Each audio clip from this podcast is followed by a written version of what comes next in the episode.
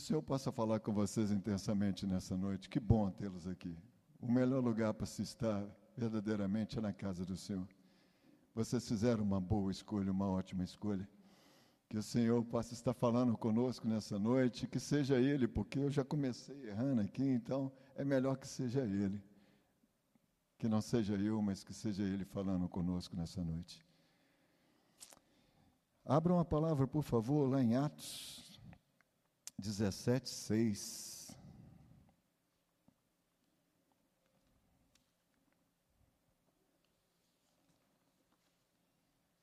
Atos 17, 6.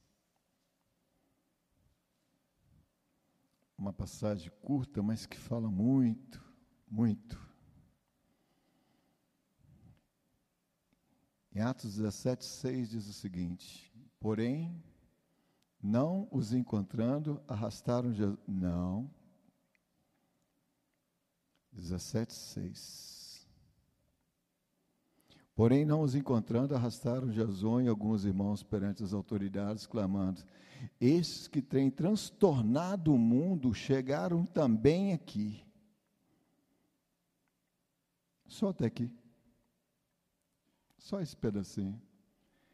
Estes transtornaram o mundo chegaram também aqui.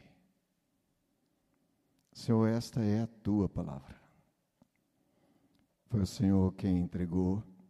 Então, que o Senhor fique à vontade em tua casa para poder estar trazendo, Pai, aos nossos corações a verdade do que está aqui, Pai. A verdade da tua palavra e que nós possamos ter agora o coração aberto, a nossa mente receptiva, para que o Senhor tenha a liberdade de falar conosco nessa noite. Nós vamos falar um pouco sobre como é que nós, enquanto igreja do Senhor, nós podemos abalar o mundo. O que, que nós temos que fazer para abalar esse mundo? Essa passagem está falando de Paulo e de Silas. Lá em quando eu estava chegando em Tessalônica, nas igrejas de Tessalonicenses, né? Em Tessalônica, quando eles estavam chegando, aqueles que o viviam perseguindo, já estavam lá fazendo intriga e eles diziam: olha o que, que eles falavam, olha, todos, é, segundo, segundo ponto né, dessa, dessa leitura, estes que têm transtornado o mundo, chegaram também aqui. Esses que têm transtornado o mundo chegaram também aqui, Paulo e Silas. Imagine, um dia, nós, enquanto igreja, chegando a uma cidade, a uma localidade, a um determinado lugar, e as pessoas falando assim: esses que vêm transtornando o mundo em o nome do Senhor já chegaram aqui. E Paulo e Silas, por onde eles passavam, o que, que eles faziam? Eles transformavam os lugares, mas não pelas suas próprias forças, mas pelo poder de Deus. Em o nome de Jesus, ali eles faziam milagre, ali eles faziam cura, ali eles levavam a palavra. Ali eles também apanhavam, ali eles eram presos, ali eles eram arrastados, ali eles eram humilhados, mas eles deixavam um rastro de transformação. Aqueles que vêm transformando o mundo já chegaram, já estão também aqui. Esse é o papel da igreja. Que maravilha poder ouvir isso. É um sonho mas que advém de trabalho, de entrega, muita entrega. Nós conhecemos a história de Paulo e nós sabemos quem era Paulo, aquele que perseguia a igreja, mas ele teve um encontro com Jesus. Mas ele não teve só um encontro com Jesus. Ele teve um encontro com Jesus e ele teve a vida transformada. Tá certo que o Senhor se achegou a ele de uma maneira sobrenatural. Está certo que o Senhor disse a ele que fosse para Damasco. Está certo que o Senhor levantou um homem dele para poder ir à presença de Saulo. E está certo que este homem de Deus, em o nome de Jesus, fez uma obra na vida de, Paulo, de Saulo, ainda era Saulo, de maneira que ele pudesse voltar a enxergar, mas a partir daí começou a vir de Paulo a decisão de querer saber um pouco mais sobre aquele Jesus. Aí vocês conseguem perceber que até aqui, enquanto um profeta, um homem do Senhor foi até ele e o curou, é a mão de Jesus, a mão do Senhor, mas a partir do momento que Saulo vira e fala: Eu quero saber mais sobre esse tal de Jesus, quem é ele? A palavra diz que a partir dali Saulo ficou com esse homem, aprendendo e sabendo quem é ele. E ele ficou tão encantado, tão cheio da presença desse tal de Jesus, que a partir dali ele já saiu falando sobre esse tal de Jesus, com ousadia, com intrepidez. Mas ele tomou uma decisão. Ele tomou a decisão de deixar de ser o perseguidor, para a partir dali correr o risco de ser o perseguido. A tal ponto de quando, lá na frente, quando ele e aqueles que passaram a seguir, nesse caso Silas, chegando a uma determinada cidade, nesse caso em Tessalônica, das pessoas que os perseguiam, sempre estão antecipando aos passos deles, chegarem e falar com as autoridades locais. E aquele que tem provocado uma mudança no mundo, já chegou aqui. Esse é o papel da igreja.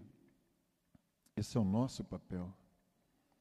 De sermos aqueles que vamos provocar um, um transtorno, que vamos abalar o mundo. Mais do que tão somente conhecer a palavra, mas conhecendo a palavra com um objetivo, mais do que tão somente orando, mais do que tão somente passando pelas águas e recebendo o Espírito, mas usando disso tudo para que nós sejamos instrumento na mão de Deus para abalar esse mundo. Por que, que as coisas do mundo têm abalado esse mundo e nós, enquanto igreja, não estamos fazendo isso?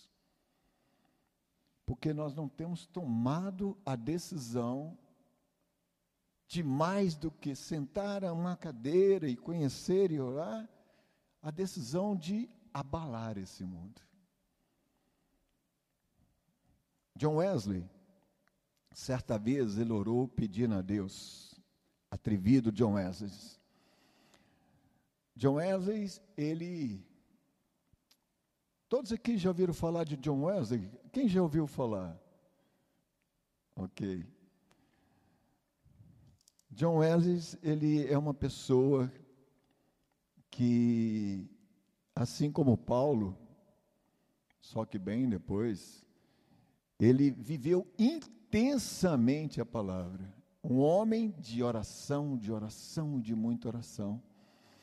E ele tomou uma decisão na vida. Nada era mais importante do que trabalhar para o reino aumentar o reino de Deus. E ele era atrevido. E ele tomou a decisão de abalar o mundo. Ele não aceitava ficar parado, ele não aceitava pouca coisa, ele não aceitava a pequenez de um crente parado no tempo. Ele falou que ele, ele tomou uma decisão e ele, em oração, atrevidamente, ele desafiou o Senhor de uma forma positiva. Ele falou assim: ó, John Wesley, ele orou pedindo a Deus, cuidado com o que você pede, não é assim? Dê-me cem homens que nada temam a não ser o pecado, nada temam a não ser o pecado, e nada queiram senão a Deus, e eu abalarei essa terra. Que oração é essa? Dei-me cem homens que nada temam a não ser o pecado, e nada queiram senão a Deus, e eu abalarei essa terra. Ele queria cem homens com um coração cheio igual ao dele. E o Senhor deu. E o que, que aconteceu? O Senhor acabou dando muito mais, porque é assim que o Senhor faz. Deus lhe deu centenas de seguidores e pregadores do Evangelho que alcançaram milhares de pessoas e abalaram o seu tempo com um dos maiores avivamentos da história. John Wesley, John Wesley e os seus seguidores, ele é o responsável pelo maior avivamento da história. Uma cidade inteira, inteira avivada. De maneira que quando as pessoas entravam pelas fronteiras, entravam nesse, no território, eles já eram tomados automaticamente pelo Espírito Santo. Tamanho poder, a força, a autoridade que existia naquele lugar. Esses homens, junto com ele, tomaram a decisão de fazer a diferença, de abalar o mundo. E John Wesley conseguiu abalar o mundo é uma boa leitura. Busquem saber quem é esse tal de John Wesley. Busquem saber. É uma leitura fascinante. Sabe uma leitura que você começa e não consegue parar? É a leitura a respeito da vida de John Wesley. Ela nos ensina muito sobre o que verdadeiramente é viver pelo Senhor, com o Senhor, no Senhor e deixando o Senhor à vontade. O que, que John Wesley fazia de tão especial? Vocês vão buscar saber e vão descobrir. O que, que ele fazia de tão especial? Orava. O que ele fazia de especial, não era isso? Ele orava sem cessar. Ele tinha uma rotina de oração severa. E ele tinha, a partir da oração, olhos de águia. O que ele enxergava, o que ele orava, ele enxergava mais à frente.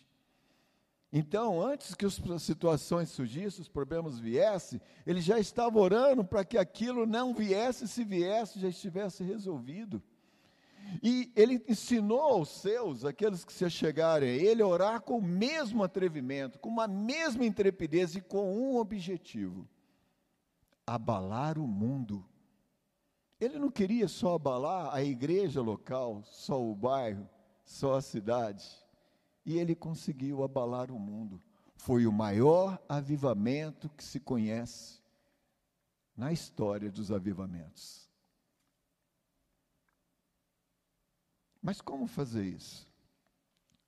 Como abalar o mundo? Vamos lá em Atos 2, de 1 a 4. Atos 2. Vamos ver se isso é possível mesmo. Atos 2 é uma passagem conhecida. E assim diz a palavra em Atos 2, 1. Ao cumprir-se o dia de Pentecostes, estavam todos reunidos no mesmo lugar. Aqui nós estamos falando dos discípulos de Jesus. Ao cumprir-se o dia de Pentecostes, estavam todos os discípulos de Jesus e mais aqueles que o seguiam, e mais algumas centenas de pessoas que conheciam e acreditavam e tiveram a oportunidade de estar próximo de Cristo. E eles estavam todos reunidos no mesmo lugar. De repente, veio do céu um som como de um vento impetuoso e encheu toda a casa onde estavam assentados. E apareceram distribuídas entre eles línguas como de fogo, e pousou uma sobre cada um deles. Todos, todos ficaram cheios do Espírito Santo e passaram a falar em outras línguas, segundo o Espírito lhes concedia. Sabe o que aconteceu aqui? Esses discípulos que acompanharam o Senhor por mais de três anos e tiveram o privilégio de passar dias com Ele, dormir com Ele, alimentar com Ele, ver o sofrimento dele, viram sendo ele passando pela cruz, sendo humilhado, mas também o viram ressuscitar no terceiro dia, e este voltou e ratificou todos os ensinamentos. Esses que já queriam sair falando de Jesus pelo mundo, eles precisavam de uma coisa, para eles poderem sair abalando o mundo. Os discípulos não saíram abalando o mundo, eles não abalaram, não quebraram barreiras, foram muito além do que se podia esperar mas eles precisavam de algo, não só de conhecer a palavra, não só de conhecer Cristo, e nós também precisamos. Eles precisavam do que eles receberam aqui em Pentecostes. Quer abalar o mundo? Você tem que receber esse Espírito Santo que eles receberam. E esse Espírito Santo é o batismo no Espírito Santo, é para todos nós. A palavra diz que é para todos nós, é para cada um de nós. E nós temos que buscar ser batizados pelo Espírito Santo. Não só passar pelas águas e receber o batismo das águas, mas também ser batizado pelo Espírito Santo. Por quê? Por quê?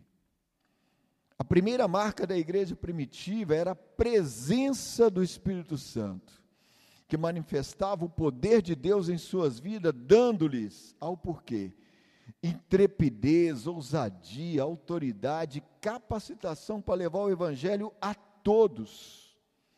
Os cristãos deixaram de ser tímidos, fracos, desanimados. E Deus quer exatamente isso. Deus quer uma igreja cheia da presença do Espírito Santo, vivendo os dons do Espírito Santo, vivendo o fruto do Espírito e assumindo aquilo que o Senhor pediu que nós assumíssemos, ser a sua imagem e semelhança, assumir o caráter de Cristo. Para que você tenha condição de assumir e viver o caráter de Cristo, de você mesmo, não dá. Nós precisamos do Espírito Santo. Nós precisamos ser batizados pelo Espírito. Nós precisamos receber os dons espirituais, cada um de acordo com o que o Espírito julgue que é necessário para aquele momento, mas todos nós precisamos ser capacitados, porque enquanto igreja nós precisaremos um dos outros. Precisamos do fruto, para que nós tenhamos a condição de nós sermos transformados.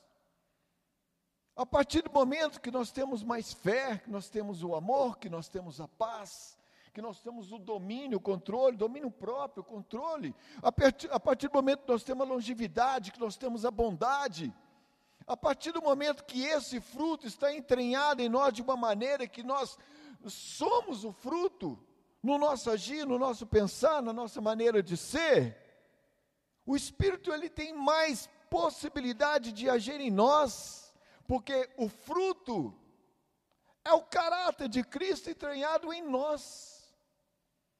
Mas nós de nós mesmos, sozinhos, não conseguimos, nós precisamos do Espírito Santo. John Wesley, você lembra é, quando Pedro passava, e é só a sombra dele, o que, que acontecia? as pessoas recebiam ali o Espírito Santo e elas eram curadas, elas eram transformadas só com a sombra. John Wesley era da mesma forma. Só que John Wesley, da forma como ele, ele multiplicou isso para centenas de outros discípulos que caminharam com ele. Aí a gente consegue entender como é que ele conseguiu transformar um país, não só uma cidade. E até hoje, quem estuda John Wesley, pratica o que John Wesley praticou, recebe do que ele recebeu, porque não era só para ele. Haverá dias em que vocês, cada um de vocês e eu também, onde nós passarmos, estaremos tão cheios dessa presença que sim, pessoas serão curadas, pessoas terão a vida transformadas. Eu creio nisso de todo o meu coração. Porque a palavra diz, foi o Senhor quem disse que coisas ainda maiores do que ele fez, nós faremos. É promessa. Ele não diz que talvez nós faríamos coisas maiores do que ele fez. E ele não fez pouca coisa, não. Jesus fez muita coisa. Não fez? E ele diz que coisas maiores nós faremos. Mas nós só faremos se nós, de fato, tomarmos a decisão de fazer.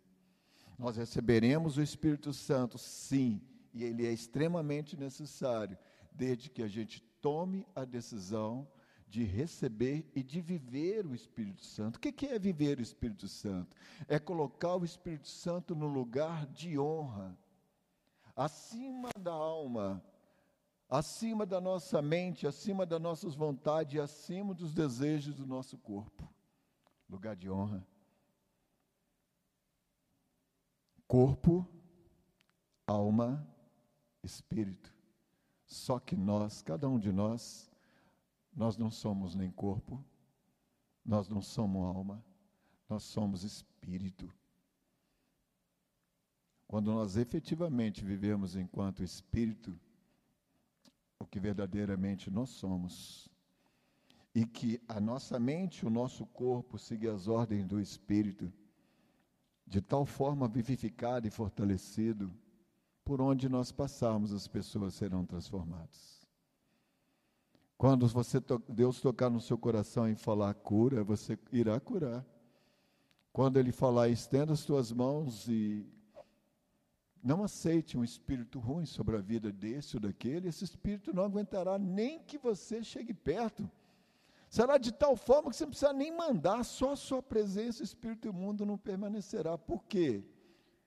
Onde a luz não permanece, as trevas.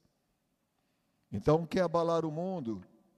Busque o Espírito Santo em sua vida, viva o Espírito Santo. Igreja que vive cheia do Espírito Santo abala o mundo. Atos 4:31. Que mais nós podemos fazer para abalar o mundo? Tendo eles orado, tremeu o lugar onde estavam reunidos e todos ficaram cheios do Espírito Santo e com intrepidez anunciaram a palavra de Deus. Novamente, os discípulos. Atos 4,31. Tendo eles orado, tremeu o lugar onde estavam reunidos, todos ficaram cheios do Espírito Santo e com intrepidez anunciavam a palavra de Deus. Quer abalar o mundo? tenha uma vida de oração. Você tem que estar cheio do Espírito Santo. E você tem que ter uma vida de oração. Então, nós não estamos falando de separar alguns minutinhos de oração, nós estamos falando de ter uma vida de oração. O que é uma vida de oração? Em tudo, em tudo o que você pensar em ser, em fazer, em conquistar, Coloque em oração. Nos momentos de dificuldade, oração. Nos momentos em que o Senhor derramar sobre você bênção sobre bênção, oração de agradecimento. Uma vida de oração, quando você entende que uma vida de oração é importante para a sua vida, você vai orar o dia inteiro, a todo momento e de forma intensa. O que é orar de forma intensa? É orar de todo o coração. Quando nós oramos, nós estamos conversando com o Pai. Quando nós oramos, nós estamos fazendo uma entrega, uma entrega verdadeira. Quando nós oramos, nós estamos dando a Deus a oportunidade de trazer uma resposta. Quando nós oramos, nós estamos fazendo uma entrega, a maior das entregas, a entrega de nossas vidas, tudo o que o Senhor deseja. Nós entregue a Ele 100% de todo o coração. Não tem como o Senhor não te usar de uma maneira sobrenatural se você passar a ter uma vida de oração. John Wesley uma, tinha uma vida de oração, seus seguidores tinham uma vida de oração. Uma igreja precisa ter uma vida de oração na presença de Deus, assumindo o seu papel de intercessora pelo mundo. Quer transformar o mundo? Intercede pelo mundo orando sem cessar. Oração tem que ser uma marca pessoal de todo cristão. Oração tem que ser uma identidade. Quando falar assim, você é um crente, automaticamente as pessoas estão falando, você é um homem que ora. Quando eles falaram assim, você é um crente, eles vão pensar assim: esse homem intercede. E aqui está falando que a igreja, nós, igreja, a igreja, ela tem que interceder pelo mundo. Vocês estão entendendo? Que é interceder pelo mundo? Aqui não está falando de a gente entrar de cabeça em política, em economia, em descer o bambu em um, em descer o bambu em outro, em fazer isso, fazer. Não, aqui não está falando nada disso. Nós sabemos que o nosso país, por exemplo, precisa passar por uma mudança drástica, principalmente de caráter. Mas não vai ser confrontando, batendo de frente, humilhando. Não é assim. A palavra diz que o crente coloca o joelho no chão e ora. Porque é a oração, é o Senhor, através das nossas orações, é que vai fazer a mudança bater de frente a tudo que o inimigo quer, aumentar a desordem, aumentar os conflitos, confusão. Então não tem que ter opinião, a palavra não fala isso. Você tem que ter a sua opinião, tem que, tem que ter a sua convicção, mas você tem que colocar ela à luz da palavra e pedir orientação como agir. Se o Senhor quiser te levar, levantar, para ser o próximo presidente do país, glória a Deus. Se o Senhor tocar no meu coração, até voto em você. Mas quem vai orientar para isso não é o mundo, é o Senhor. Mas se você não busca em oração, não conversa com o Pai, como é que você vai saber disso? Eu creio que em oração, e eu tenho orado muito por isso, nosso país está prestes de passar por uma mudança sobrenatural. Ah, Maurício, olha para um lado, não vejo possibilidade nenhuma. Para um lado, para o outro, do outro, eu não estou vendo horizonte. É porque não somos nós, com os nossos olhos, que temos que ver esse horizonte, tem que ser a luz do Senhor. Nós temos que colocar esse país, gente, com urgência, nas mãos do Senhor em oração. Quer abalar o mundo? Começa pela sua casa, sua família, sua igreja, seu bairro, sua cidade, seu país. Ah, esse país não dá, eu vou embora. Porque lá fora as pessoas, as pessoas, as coisas, as situações. Você não está fazendo nem pelo seu país, tem certeza que você vai fazer pelo país dos outros? Se você não limpa a sua casa, não arruma a sua cama, tem certeza que o mais certo é ir arrumar a casa dos outros? Fica para pensar. Quer mudar o mundo? Busca pelo Espírito Santo em ti, busca pela oração. Atos 7, 55. O que mais a palavra nos ensina? Atos 7, 55. diz o seguinte: Mas Estevão, cheio do Espírito Santo, fitou os olhos no céu e viu a glória de Deus e Jesus que estava à sua direita. Aqui nós estamos falando de Estevão no momento que ele estava sendo apedrejado pouco antes dele falecer. Na verdade, a palavra diz, não fala que ele faleceu, fala que ele dormiu, né? Então, olha a situação de Estevão nesse momento em que ele estava para deixar esse mundo. Mas Estevão, cheio do Espírito Santo, olha o Espírito Santo aí, olha, fitou os olhos no céu e viu a glória de Deus e Jesus que estava à sua direita, e disse: Eis que vejo os céus abertos e o filho do homem em pé à destra de Deus. Eles, porém, clamando em alta voz, tapavam os ouvidos e unânimes arremeteram contra ele pedras. E lançando-o fora da seada, o apedrejavam. As testemunhas deixaram as suas vestes aos pés de um jovem chamado Saulo. E apedrejavam Estevão, que invocava a Deus e dizia: Olha o homem que estava sendo apedrejado, o que, que ele dizia nessa hora? Senhor Jesus, recebe, é, Senhor, não lhes impute este pecado. Com estas palavras adormeceu. Esse homem, Estevão, cheio do Espírito, no momento em que estava sendo apedrejado, apedrejado de morte, ele olhou para o céu, viu o céu aberto, e ele podia ter pedido a Deus que o livrasse, que castigasse aquele pessoal, mas ele nada disso faz, ele faz o seguinte: então, ajoelhando-se, clamou em alta voz: Senhor, não lhes impute esse pecado. Com estas palavras, adormeceu. Aqui a gente vê uma outra necessidade urgente de uma igreja que quer abalar o mundo ela tem que começar a praticar o perdão.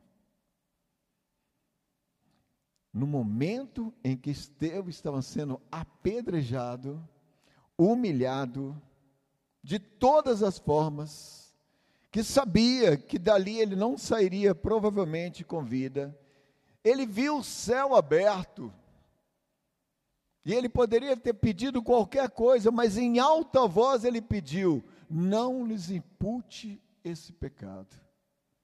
Ele liberou perdão. E a igreja tem que aprender a liberar perdão.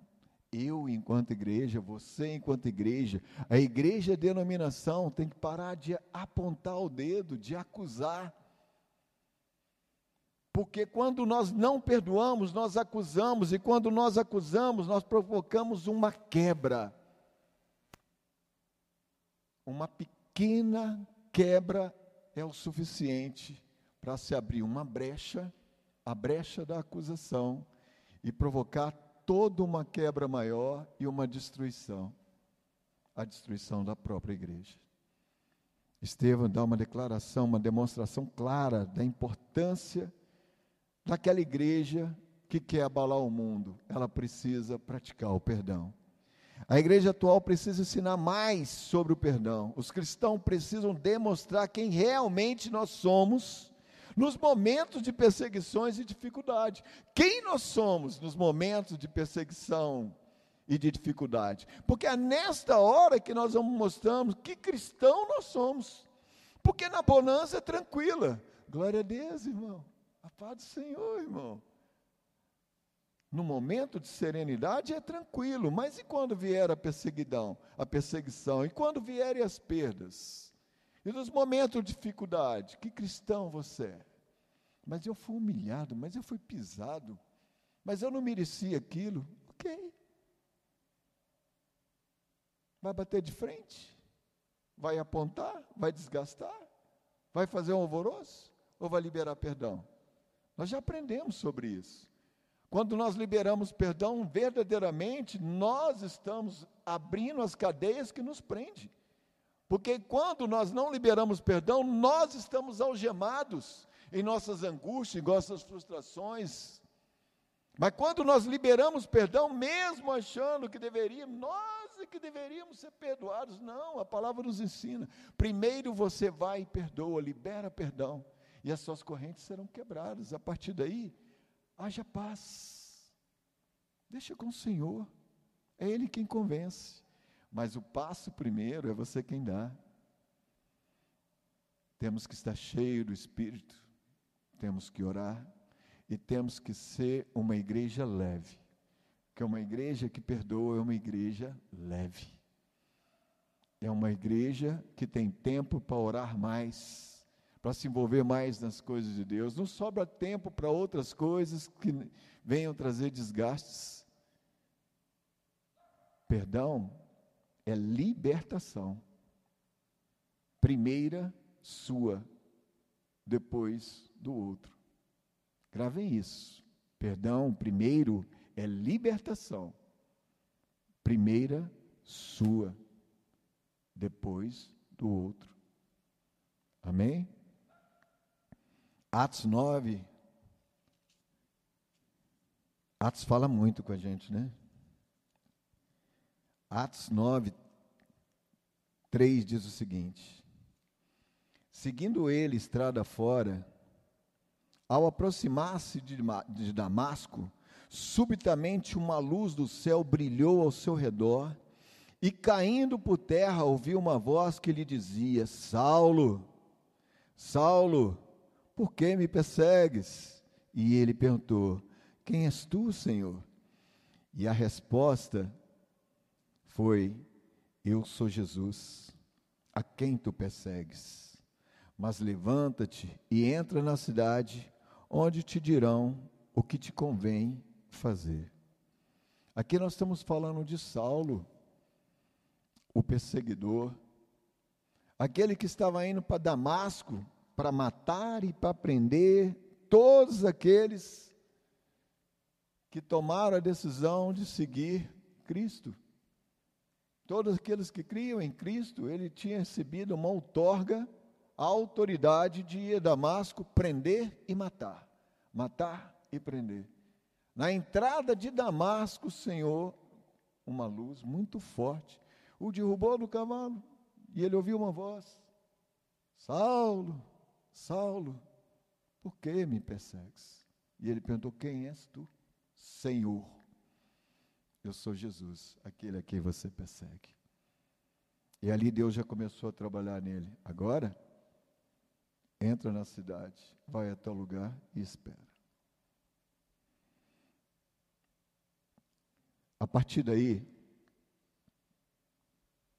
Saulo, que lá na frente vai se ter o nome mudado para Paulo, ele passou por um processo que a igreja precisa passar. E não é uma mudança de um dia para o outro, mas é um processo. É o processo de conversão. O que é um processo de conversão? É você sair das coisas que você acreditava e tinha como uma verdade em sua vida para passar a conhecer e transformar as verdades de Cristo, da palavra, como uma verdade para a sua vida. É uma substituição do seu eu, do seu eu mesmo, da sua mente, das suas vontades, para as vontades de Cristo Jesus, que você vai aprendendo nesse processo através da palavra. Quer ser uma igreja que vai abalar o mundo? Deixa Jesus Cristo te converter. Para você se convergir, ter uma vida mudada, transformada, mas verdadeiramente, 100%, de maneira que tudo aquilo que você cria, tudo aquilo que era uma verdade na sua vida e você não abria mão, você tenha isso como uma coisa que não está nem a segundo nem a terceiro plano mais, porque somente a verdade da palavra, somente Cristo em ti, somente o que o Espírito Santo trouxer como verdade para você será verdade para a sua vida.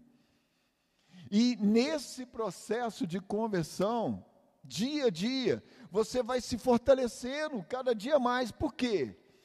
Porque para conhecer Jesus, você tem que ler a palavra, para conhecer Jesus, você tem que orar, para conhecer Jesus, você precisa passar pelas águas, você precisa passar pelo Espírito Santo, pelo batismo, e o Espírito Santo, a cada dia mais, ele vai te enchendo, te enchendo, te enchendo, a ponto que você começa a não ter só para você e começa a se transbordar, transbordar, transbordar, e esse processo, ele vai acontecendo numa velocidade ainda maior do que se esperava e é um processo sem volta.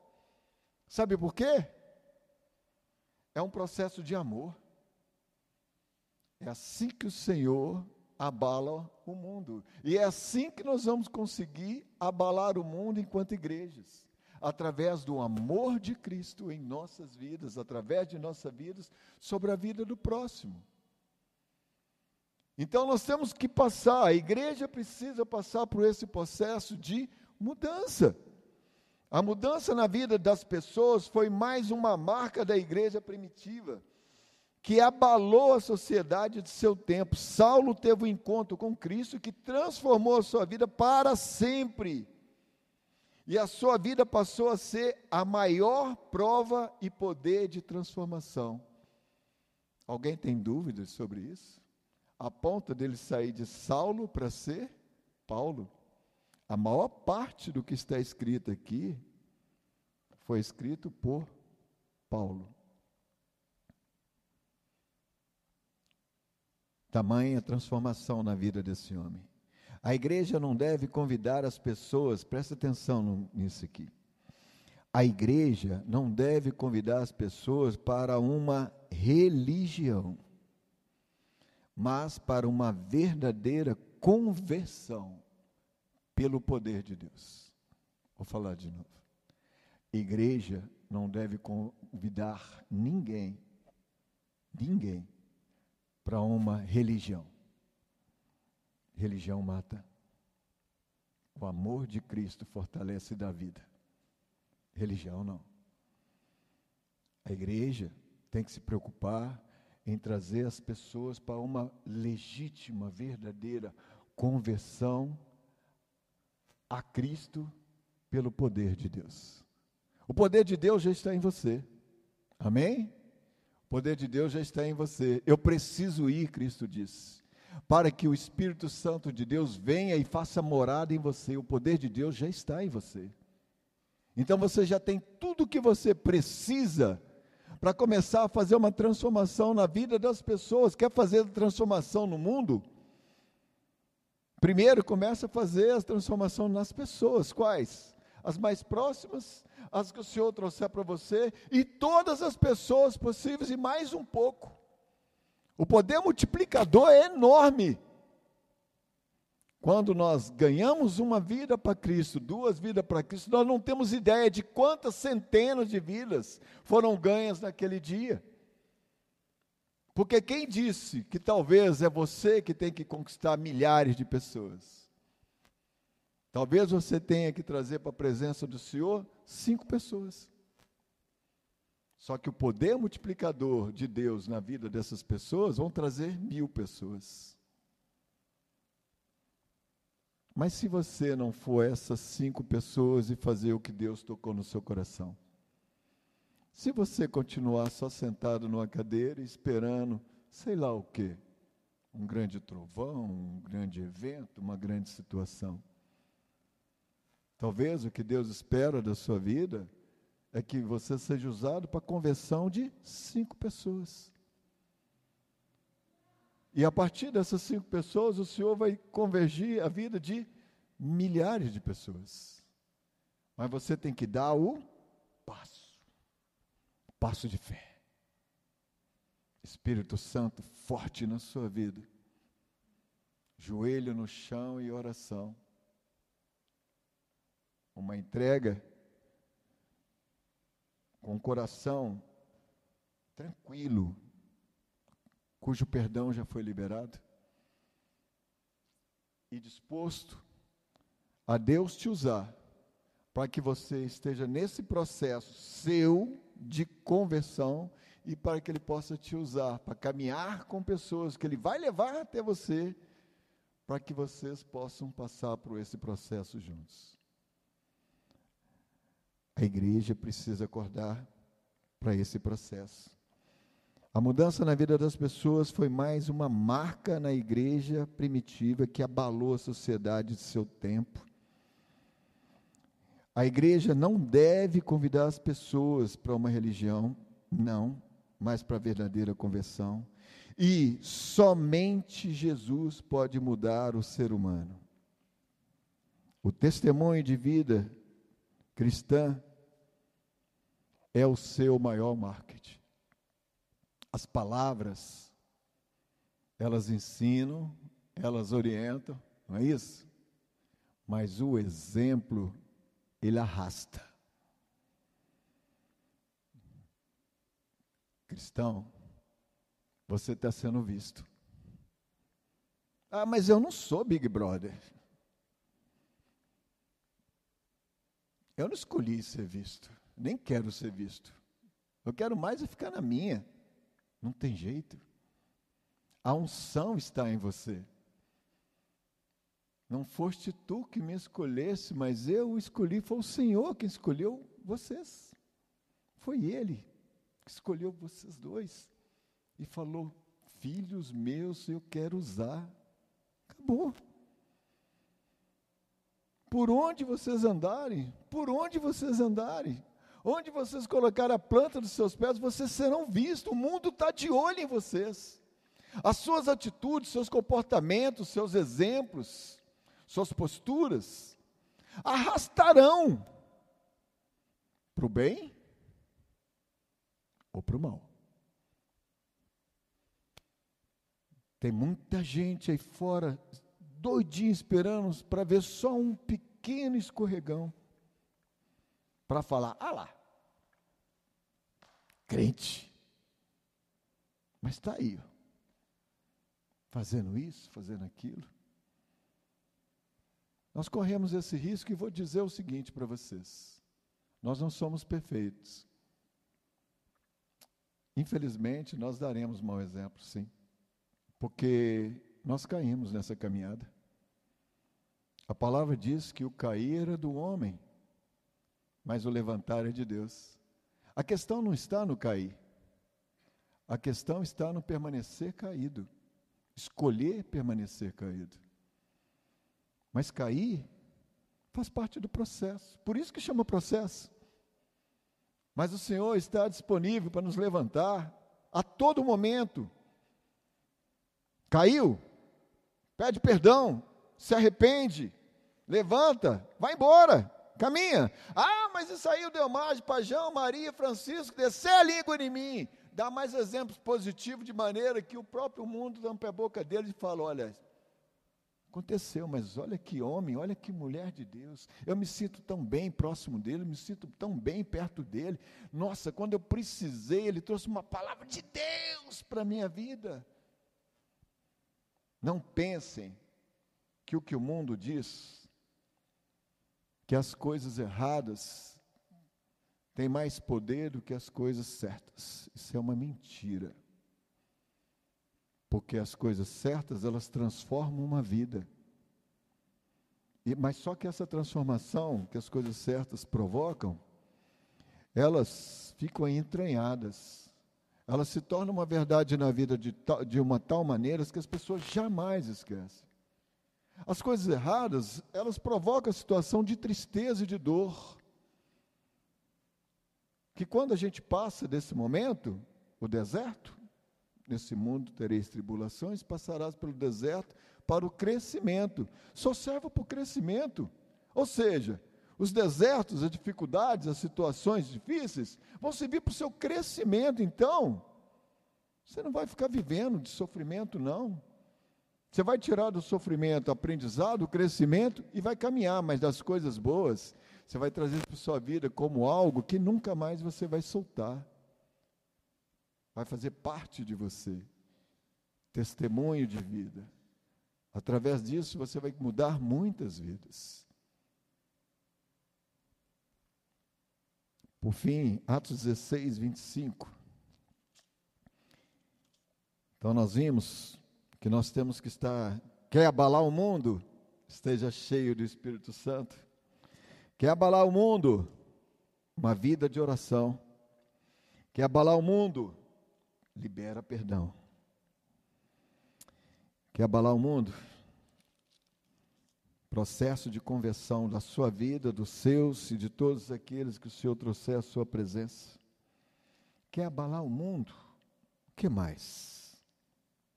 Atos 16, 25. Por volta da meia-noite, Paulo e Silas oravam e cantavam louvores a Deus. E os demais companheiros de prisão escutavam. De repente, sobreveio tamanho terremoto que sacudiu os alicerces da prisão. Abriram-se todas as portas, saltaram-se todas as cadeias de todos. Quer abrir todas as portas? Quer sair da prisão do mesmismos? Adoração. Adoração. No dia que nós descobrimos o poder que existe na adoração, nós passamos a adorar o dia inteiro. Sabe quando você está em dúvida que tipo de música você vai ouvir, fica aí, fica passando pela rádio ou pelos sons? Você tem essa dúvida ainda sobre o que você vai ouvir? Porque talvez você ainda não descobriu o poder da adoração. O Senhor está em meio a adorações. Não é isso, adorador? Não é isso, adorador? Não é assim? É de enorme responsabilidade subir nesse púlpito para ser aquele que traz adoração. É de extrema responsabilidade e exige que eles façam uma entrega muito grande de si antes de subir nesse púlpito. Por quê? Se tem uma coisa que o inimigo odeia, odeia, Satanás odeia, é adoração. Ele não suporta adoração. Por que, que ele não suporta adoração? Porque ele era o querubim escolhido. Ele era aquele que cantava para Deus. Ele era aquele, um dos que estava mais próximos e íntimo do Senhor. Era ele que entoava canções para o Senhor.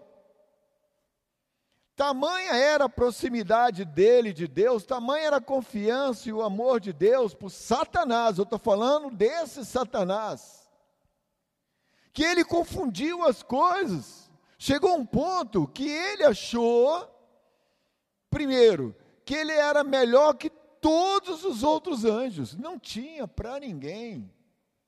Ele era o cara, encheu seu coração de orgulho, de vaidade perigoso, muito perigoso. Começa pequenino isso.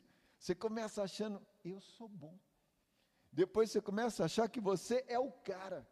Depois você começa a achar que não tem mais ninguém que é o cara, só você é o cara. Esse camarada chamado Satanás chegou a tal ponto que ele disse que ele ia subir nas altas nuvens, estaria nas alturas como o Pai, mas sabe qual era a intenção verdadeira dele? Está acima do Pai, ser maior que o Pai. O que, que aconteceu com esse rabudo, chifrudo, feioso? Ele não está no céu. Ele e uma corja que o ouviu e resolveu segui-lo, um terço dos anjos do céu, estão num lugar que nenhum de nós queremos queremos estar. Mas ele era o adorador. Por isso ele tem tanto ódio de quem adora. E o Senhor está em meias adorações porque o Senhor ama a adoração verdadeira, legítima, feita de coração. E nós temos que ter, sabe, um cuidado muito grande com essa questão da adoração. As músicas que nós estamos ouvindo. Porque hoje, no meio gospel, está se tendo de tudo. Por ganância, por ambição. Muita canção que não devia nem falar que é uma canção, quanto mais uma adoração. E isso está entrando nas nossas casas, nos nossos ouvidos, e a gente está cantando.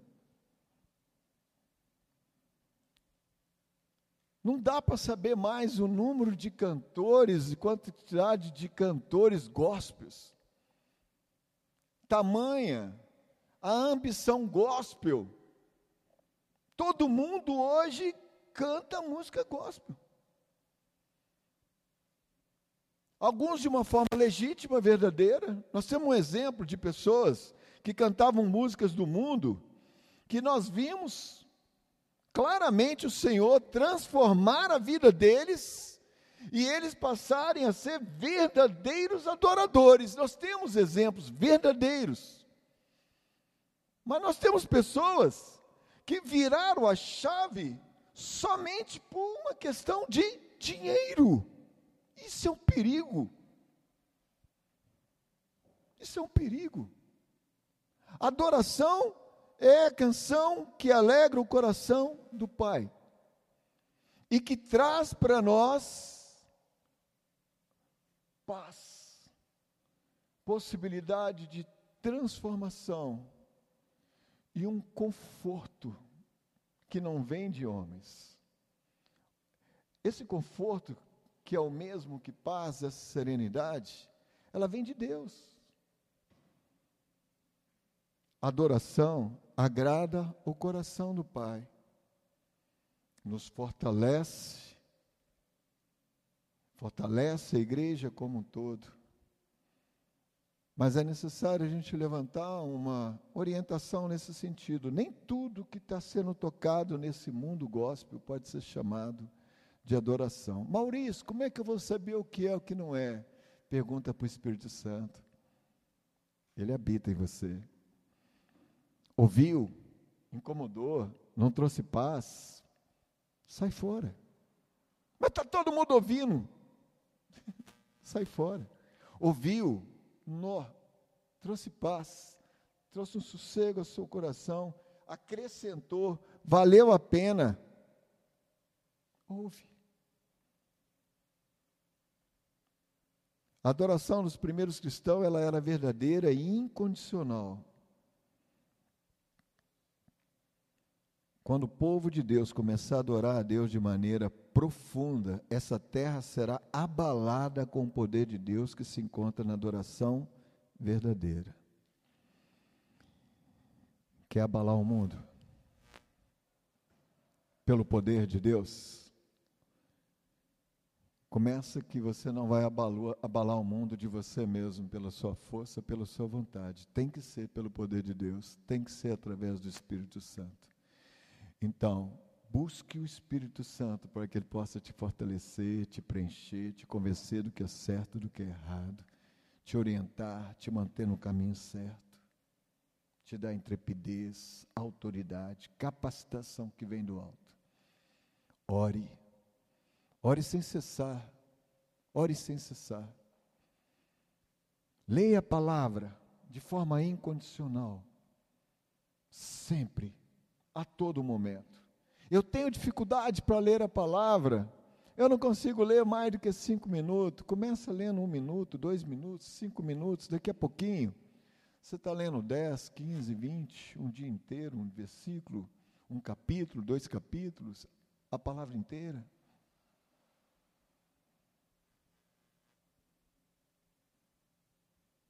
Perdão. Não viva com isso no seu coração. Não vive com amargura, com acusação no seu coração. A igreja tem que ensinar. Nós precisamos viver o perdão, liberar o perdão e ensinar o perdão. Converter os nossos corações a Cristo, viver esse processo de transformação. Até quando? Até o último dia de nossos dias. Até a glória. Todos os dias a todo momento, buscando aprender, buscando crescer, se entregando, buscando aprender mais, sabe, numa célula. Célula é um lugar extremamente abençoado. Eu tive a minha vida transformada em uma célula. A minha vida, o processo de transformação da minha vida começou numa célula.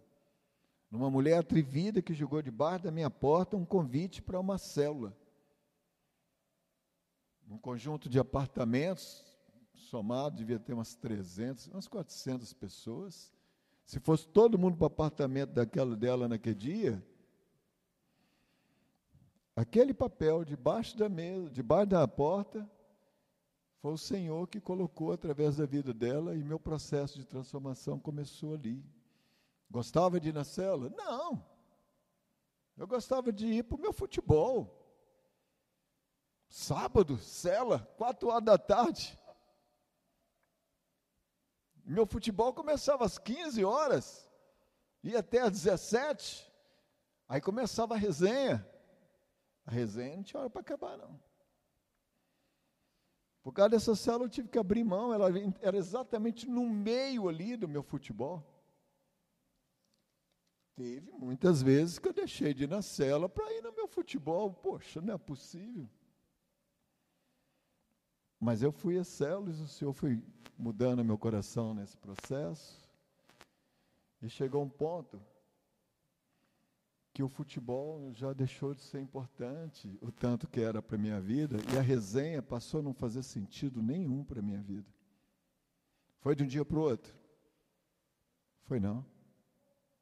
Foi um processo. Dessa célula passei a sentir mais sede de conhecer a palavra. Pessoas que tinham muito mais propriedade começaram a falar para mim desse tal de Jesus. Um dia nessa célula eu virei atrevidamente Terceira vez que eu fui na célula. Com um bico desse tamanho. Pegar mulher, menino, vamos todo mundo para a célula. Só por causa que eu era ignorante, igual um cavalo.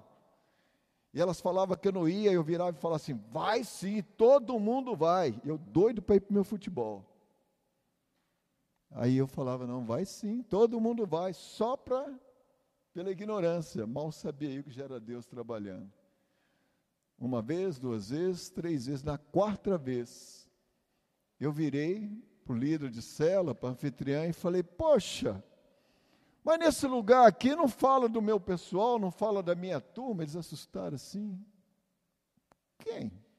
Esse lugar aqui só fala desse tal de Jesus. Eles perguntam: quem é a sua turma? Você não fala de Pedro, não fala de João, não fala de São João, não fala de Maria, não fala disso. Aí eu comecei a trazer uma turma grande, sabe? Da minha vida de. Eu cresci na igreja católica, não estou falando mal de igreja nenhuma aqui, eu estou falando de mim, ok? E tinha uma série de, de pessoas, de, de santos. E eu não ouvia falar desses santos ali. Só ouvia falar desse tal de Jesus. Na quarta vez eles perguntaram: Você quer conhecer esse tal de Jesus? Eu falei: Quero. Para que eu falei isso? Eles começaram a me ensinar e falar: Então nós vamos falar para você quem é esse Jesus. Vamos falar de Jesus para você. E ali eu conheci, comecei a conhecer esse tal de Jesus. E esse tal de Jesus me trouxe a condição de estar aqui, dando esse testemunho para vocês. Foi de um dia para o outro? Não. Demandou muito tempo. Eu era muito ignorante, eu era muito estúpido, não conhecia a palavra. Eu era extremamente autossuficiente, eu achava que eu podia resolver tudo com meus próprios braços, com minhas forças. Graças a Deus, inteligência sempre eu tive bastante. Graças a Deus, as portas de emprego, essas coisas sempre abriram muito cedo, porque eu estudava muito. Sempre fui muito batalhador, tenho exemplo de família, meu pai era batalhador, então eu tenho uma base familiar muito forte, muito forte. E essas coisas não me, não me permitiu que eu desviasse, mas eu não conheci esse tal de Jesus. Minha vida verdadeiramente mudou quando eu conheci esse tal de Jesus. É o processo da conversão. Quantos lá fora estão precisando de cada um de nós que estamos aqui nessa noite ouvindo essa palavra? Quantos lá fora estão precisando ser convidados para vir à igreja, para ir a uma cela? Quantos lá fora estão precisando de uma visita? Você sabe, é um primo, é um irmão, é um conhecido, sabe? Uma visita informal, tomar um café, bater um papo. Só de ir, sabe o que vai acontecer? O Senhor vai abrir uma oportunidade. Não precisa ensaiar nada, não. Quem convence é o Espírito Santo. Mas nós damos o passo de fé. Nós precisamos começar a buscar de todo o coração o que o Senhor quer fazer através de nossas vidas. Nós não sabemos, nós não temos domínio sobre isso. Hoje de manhã o Senhor abriu uma enorme oportunidade de evangelização. Eu tive uma grande oportunidade dessa manhã. Eu estava preparado 100% para ela, sabia o que eu ia encontrar lá? Não. Mas a Sara, que vocês conhecem bem, ela tem uma escola, não tem? E ela convidou para fazer um evento do Dia dos Pais. Sentiu no coração de chamar os pais para levar as crianças no Parque Ecológico da Pampulha para soltar papagaio. Na verdade, para fazer papagaio. E depois soltar o papagaio. E ela falou: Maurício, eu queria muito que você pudesse também levar uma, uma palavra mas as pessoas que vão estar lá, Maurício, tem pais lá que são budistas, tem outros que são extremamente católicos, tem outros que são espíritas, e tem alguns que são pastores, e tem outros. Então, eu não sei como é que você vai fazer. Eu falei com ela também, não tem a menor ideia. Tem a menor ideia. Mas eu vou. Você vai? Vou, eu vou. Tem três semanas que fez esse convite. Essa semana foi uma semana que eu orei demais, mas demais, para que o Senhor fizesse, porque eu sabia que eu de mim mesmo. Primeira estratégia que o Senhor me deu: estude a palavra, prepare-se pela palavra, mas não leve a palavra. Ficou dentro do meu carro. Por quê? se eu apareço com isso lá, debaixo do subaco, muita gente não ia para depois, para aquele momento em que nós teríamos lá de uma conversa. E o Senhor falou: fale das experiências. Você tem filhos? Eu tenho três filhos. Meus meninos hoje têm 35, 33, 26 anos, uma vida inteira para eles chegarem até a cidade. Então, passei por muitas coisas. Eu conheci o Senhor com 40 anos. Ou seja, eu fiz muita, muita bobagem. Quase que eu ia tomar pau de novo, obrigado. Eu fiz muita bobagem. Viver sem Cristo 40 anos é muita bobagem que você faz, você não tem ideia. Que graças a Deus vocês não, não viveram isso tudo. Então eu tenho muito exemplo errado, de coisa errada, de coisa ruim, de coisa que não devia. Serve hoje como exemplo de coisas que não se deve fazer. O Senhor me deu a condição de ser diretor escolar, ser responsável por uma escola de 1.800 alunos, ensino regular, ensino médio, ensino profissionalizante, EJA, de viver as mazelas, de viver pais passando por situações complicadíssimas, ver meninos com 10, 11 anos, 12 anos, que estão namorando. Pode namorar? E se for homem com homem? E se for menina com menina? E se nós estivermos falando de meninos de 11 anos, de 12 anos? Pesado, não é? Está acontecendo. Em todas as escolas está acontecendo. Então o Senhor falou: olha, o que você precisa para falar com esses pais, eu já te entreguei ao longo de uma vida. Fala das experiências fala das situações, fala dos diálogos que você teve com os pais, da dificuldade que você passou. Leva isso à luz da palavra. Não sai citando versículo, passagem, não, só fala. Porque eu vou estar lá com você. Foi um encontro maravilhoso, sabe? Tinha, a, a Sara me disse que tinha 84 pais. Ela falou que na escola dela, eu acho que tem quase 160 famílias, né, pais. Foram 84, 50%. E foi um momento maravilhoso. Quem convence é o Senhor. Mas quem dá o passo e vai, somos cada um de nós. Nós não sabemos as portas que vão abrir, as oportunidades que vão se abrir. Mas quando as possibilidades abrirem, vocês precisam estar melhor preparados. Mas se abrir eu achar que não estou preparado, vai! Vai! Vou dizer de novo: dá o passo de fé. Seu papel é ir. Quem faz a obra não é você é o Espírito Santo de Deus. Levei um papel, um bocado de coisa escrita. No bolso ele estava, no bolso ficou. Foi algo para a honra e glória do reino de Deus. Não existe vaidade nenhuma no que eu estou falando aqui. Não estou querendo exaltar, me exaltar, nem exaltar ninguém. Eu só estou dizendo que o Senhor faz. E ele tem pressa. Deu para sentir a dor no coração daqueles pais. Tem exemplos que com certeza alguns possivelmente estão passando. Vários na hora que eu estava saindo, falando, como é que eu faço depois para conversar contigo? Eu falei, ó, oh, meu telefone é esse, está aí. Não sei qual vai ser a porta que vai abrir agora, não. A semente foi lançada. Aconteceu comigo, vai acontecer com vocês em nome de Jesus. Quer abalar esse mundo?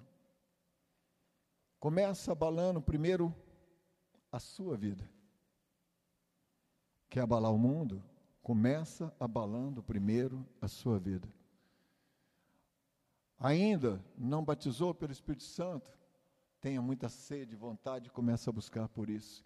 Já batizou pelo Espírito Santo? Busca cada dia mais ser fortalecido no Espírito Santo. Busca os dons espirituais. Viva o fruto do Espírito. Pega toda essa bagagem que te fortalece e faça disso a alavanca que você precisa para transformar essa nação. Joelho no chão, Bíblia aberta, uma vida de conversão. Libera perdão, sai dessa amargura, sai dessa prisão. E deixa Deus agir através das suas vidas. Amém? Vamos orar? Vamos orar pedindo a Deus que essa palavra ela possa fazer parte da sua vida a partir de hoje. E que você verdadeiramente viva intensamente essa realidade de buscar o Espírito, de ter uma vida de oração, ter uma vida de leitura da palavra, liberar o perdão verdadeiramente. Se você ainda tem alguma coisa no seu coração, ah, não, Maurício, eu já liberei perdão, já, perdoei a Mariazinha, o Joãozinho, o Paulinho. Aí você dá aquela parada assim, aí lembra de alguém. Essa situação está dentro daquela caixinha lá no seu coração, trancadinha, e você não permite abrir esse, essa caixinha porque você sabe que na hora que abrir essa caixinha vai doer. Você vai sentir dor, vai magoar, e você não quer abrir essa caixinha porque você não quer abrir perdão para essa pessoa, para essa situação que te magoou tanto. Libera. Essa caixinha está machucando o seu coração, é algo que não tem que estar tá ali armazenado no seu coração. Abra as portas dessa cadeia. É uma fechadura que só você pode abrir. Abra o seu coração, tira essas coisas que estão te prendendo. Seja feliz. Nós não temos, não podemos viver amarrados, trancados, trancafiados numa cadeia, porque não liberamos perdão e somos pessoas amargas, insatisfeitas, sofridas. Não. Se você está nessa condição, busca saber com Deus, Deus, por que, que eu estou tão sofrido? Por que está tão difícil? Fala comigo, às vezes é alguma coisa que está lá no seu interior, enfranhado de tal forma que você não consegue saber exatamente o que, que é, mas Deus sabe.